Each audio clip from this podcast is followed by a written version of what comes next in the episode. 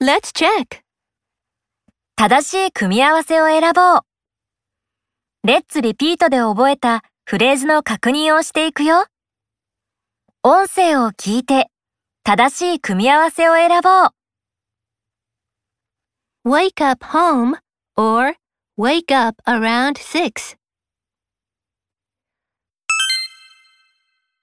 Wake up around 6. Leave the weather or leave for Canada. Leave for Canada. Walk a dog or walk my lunchbox. Walk a dog. Wash a volleyball game or wash the dishes. Wash the dishes. Check the internet or check for Canada. Check the internet. Bring a tennis match or bring me a newspaper.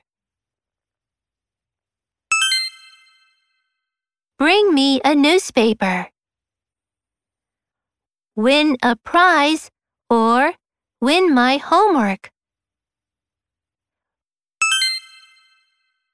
Win a prize.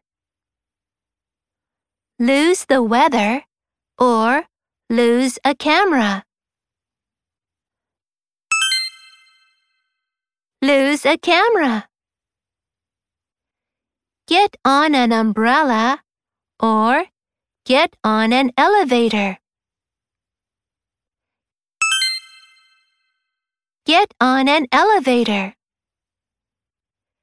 Get off a taxi or get off a key. Get off a taxi. Forget your name or forget your hands. Forget your name.